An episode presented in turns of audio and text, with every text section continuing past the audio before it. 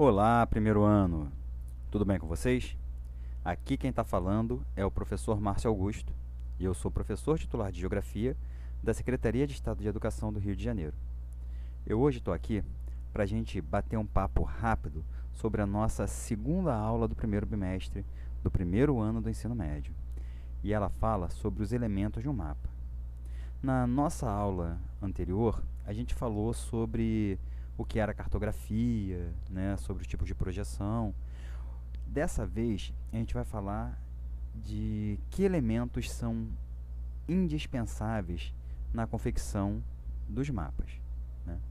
A primeira coisa que a gente tem que entender é a intencionalidade do mapa. O mapa ele sempre vai carregar uma intenção, ou seja, o cartógrafo ele só vai representar aquilo que ele quer e da forma que ele achar conveniente. É claro que o mapa ele tem que representar a verdade, mas o cartógrafo ele tem uma série de escolhas né, que ele pode fazer de como ele vai representar e do que ele vai representar. Só que existem alguns elementos que são indispensáveis para a confecção de qualquer mapa. Afinal de contas, o cartógrafo ele está fazendo aquela representação, ele está fazendo aquele mapa para que alguém leia e esse alguém precisa interpretar os dados que ali estão expostos. Para isso, é importante que ele coloque, por exemplo, uma orientação. O que, que é orientação? Ele tem que colocar uma simbologia dizendo para que lado está o norte, por exemplo, para que você possa posicionar o mapa com a ajuda de uma bússola naquela direção e saiba para onde é que você está olhando ou para onde é que você está se dirigindo. Além disso, ele precisa colocar a escala do mapa. O que, que é a escala?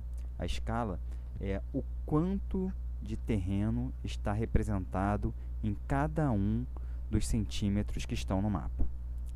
Vamos tentar explicar de uma forma um pouco melhor. Imagine que há num mapa qualquer um rio que tenha 5 centímetros de largura. E aí você vai saber, através da escala, que na verdade aquele rio ele tem 5 quilômetros de largura. E aí você tem que fazer um cálculo matemático, que a gente vai aprender numa outra oportunidade, para conseguir chegar a esse, a esse número exatamente mas a escala serve para isso. E ele também precisa representar a legenda. O que, que é a legenda? É aquilo que ele tem que colocar para dizer, por exemplo, onde é que tem uma ferrovia, onde é que tem um rio, onde é que tem um lago. Né?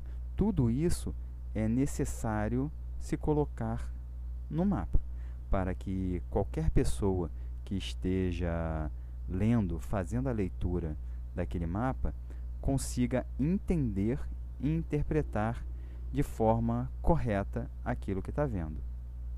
A legenda nada mais é do que a utilização dos símbolos cartográficos né, em, em um mapa para que você possa é, é, fazer essa interpretação. Esses símbolos eles são padronizados. Então, por exemplo, sempre que você observar uma cruz vermelha, você vai estar tá sabendo que ali tem um hospital. Sempre que você vê um, um, risco azul, normalmente ele aponta a indicação de que ali haja um rio ou um curso d'água. Tá? E isso é importantíssimo para que a gente consiga interpretar os mapas. E os mapas, eles podem ser políticos, né? quando ele representa, por exemplo, a divisão política né, das regiões. Então, por exemplo, nós temos na nossa orientação de estudos o mapa do estado do Rio de Janeiro com as suas diversas regiões. Né?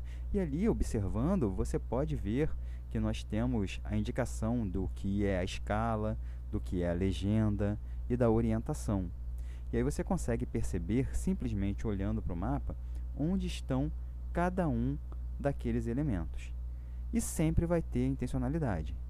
E isso é realmente muito importante, porque, afinal de contas, de que serviria um mapa ou uma representação qualquer se você não souber fazer a leitura daquilo que está ali representado. De que, que adianta eu te dar um papel que não faz o menor sentido?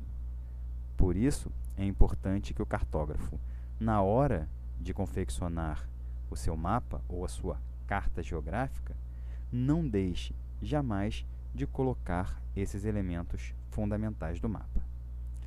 Nosso bate-papo hoje vai ficando por aqui. E caso você permaneça com qualquer tipo de dúvida, não deixe de entrar em contato com o professor da sua escola. Ele certamente vai saber te esclarecer e tirar toda e qualquer dúvida sobre esse conteúdo. No mais, desejo a todos uma excelente semana, um forte abraço e até a próxima. Tchau, tchau.